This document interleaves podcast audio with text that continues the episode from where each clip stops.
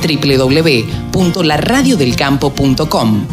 La radio que te acompaña a las 24 horas. El gurú de los analistas de mercados se llama Pablo Adriani y nosotros nos damos el lujo acá en la radio del campo de estar en comunicación con él. Hola Pablo, ¿cómo te va? Buen día. Buen día Carlos, ¿cómo andás? Muy Buen bien. sábado a todos. Bueno, eh, queríamos charlar con vos como lo hacemos todas las semanas, porque bueno, eh, fundamentalmente queremos saber cómo están los mercados, qué, qué, cuál es la lectura que vos haces de esta semana que se termina. ¿No te acordás que la semana pasada eh, habíamos cerrado la semana con un, un, un Chicago con fuertes bajas por, Sí. por, por distintos factores? Eh, lo- los fondos cuando, cuando reciben noticias que les puede cambiar el, la tendencia del mercado, como fue la semana pasada, que anunciaban lluvias en el Midwest, Ajá. que, que el COVID iba a generar menor actividad económica.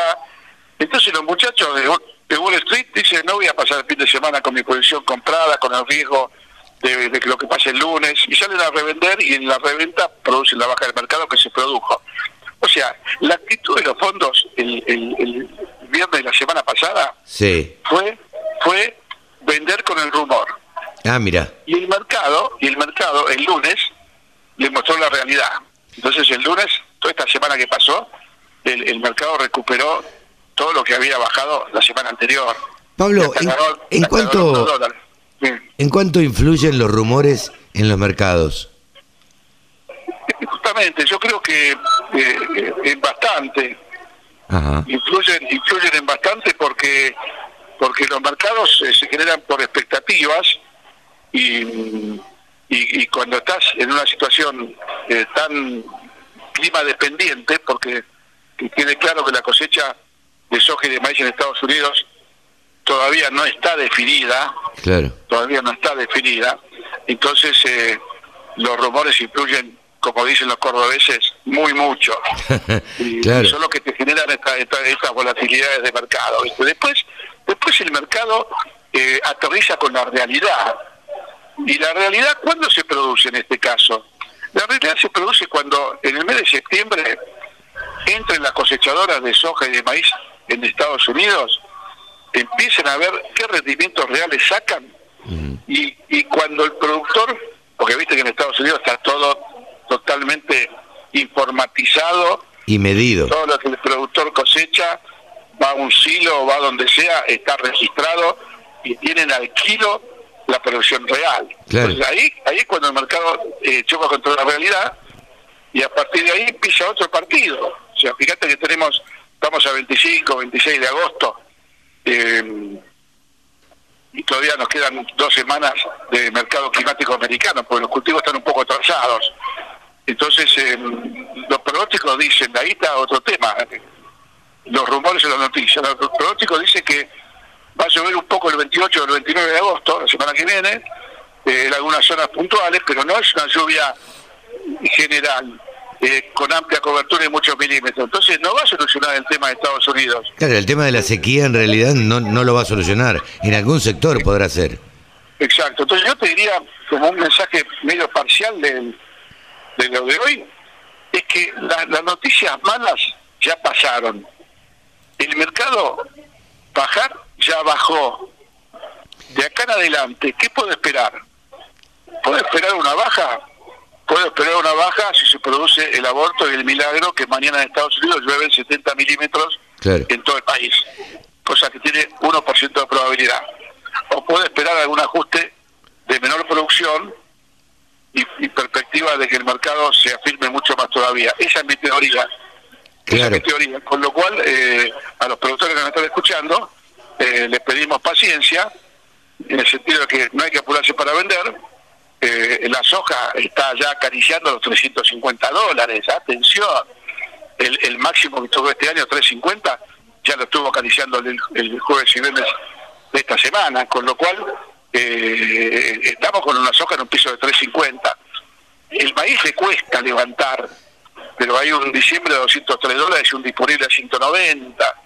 Eh, yo ahí estaría más pensando en que habría que empezar a vender maíz disponible el que lo tiene eh, o esperarlo o venderlo diciembre a 203 dólares, que es un precio de fantasía también. O Eh. sea, Argentina Argentina va por un mercado paralelo, ¿no? O sea, Chicago por un lado y Argentina por el otro. Eh, te iba a preguntar, a ver, te iba a preguntar, si uno tuviera que sugerirle algo a un productor agropecuario, ¿cuál sería el la sugerencia de Pablo Adriani? La sugerencia de esta semana para el arranque del lunes, soja disponible, no hay ningún apuro para vender. Ah, mira, Soja cosecha nueva, no hay ningún apuro para vender, porque en el fondo yo soy alcista para soja Chicago disponible, que va a arrastrar la soja nueva a la disponible argentina y a la soja nueva argentina. claro, Maíz viejo en Argentina, disponible. Hay nubarrones bajistas, no porque yo sea bajista en Chicago, pero posiblemente Chicago suba y Argentina no suba, porque la exportación tiene la panza llena. La exportación ya compró 36 millones y medio de toneladas de maíz ah, mira, y faltan un millón para cumplir el saldo exportable. Entonces, cuando la exportación termine de cumplir el saldo exportable, quedan dos caminos. O se retira y el mercado baja, sí, o la misma exportación baja el precio del mercado porque ya está cubierta y va a comprar maíz barato si no no lo compra. claro, Entonces ahí tenés un indicador de que te diría, bueno, mira, maíz yo iría vendiendo eh, el disponible. Y el nuevo no lo tocaría tampoco, porque si bien el disponible está influenciado por la posición larga de los exportadores, el nuevo va a estar influenciado por lo que haga Chicago. claro, claro. Esa sería la, la sugerencia. La soja, quedarse tranquilito porque todavía hay un margen de suba. El maíz, y el maíz saquémonoslo de encima. Hemos implementado un nuevo bloque que se llama Consultoría Express Online. Sí, yo a veces, y esto te pido disculpas públicas, Pablo, porque en definitiva esto es parte de tu trabajo también. Eh, eh, vos por esto cobrás normalmente. Pero bueno, eh, ya veremos de recompensarlo de alguna manera. Pero los productores que nos escuchan eh, tienen que evaluar lo que uno dice. ¿sí? Tienen que evaluar muy bien lo que uno dice. Porque hay muchos eh, eh, consultores o analistas que, mm, que no, no, no redondean, no se definen, Sí, claro. no la ponen arriba de la mesa. Sí, sí, sí. Y sí y no, y puede subir y puede bajar. Yo soy muy categórico en lo que pienso. ¿Me puedo equivocar o no? Sí, sí. Y un dato muy importante, si uno se equivoca, revierte la posición. Y tampoco es equivocarse, porque yo te digo que mañana, domingo, eh, hay una, una, una, una guerra nuclear en, en Corea del Norte, ¿viste? Y bueno, obviamente que Claro. los mercados van a, van a operar distinto a lo que yo dije ayer. Entonces no hay que evaluar a los consultores por las noticias extraordinarias, sino por la forma en que encaran el, el, la perspectiva de los mercados, ¿no? y la sí, y la responsabilidad con que la dicen también, ¿no? Con la seriedad y responsabilidad que lo dicen. Esto es fundamental.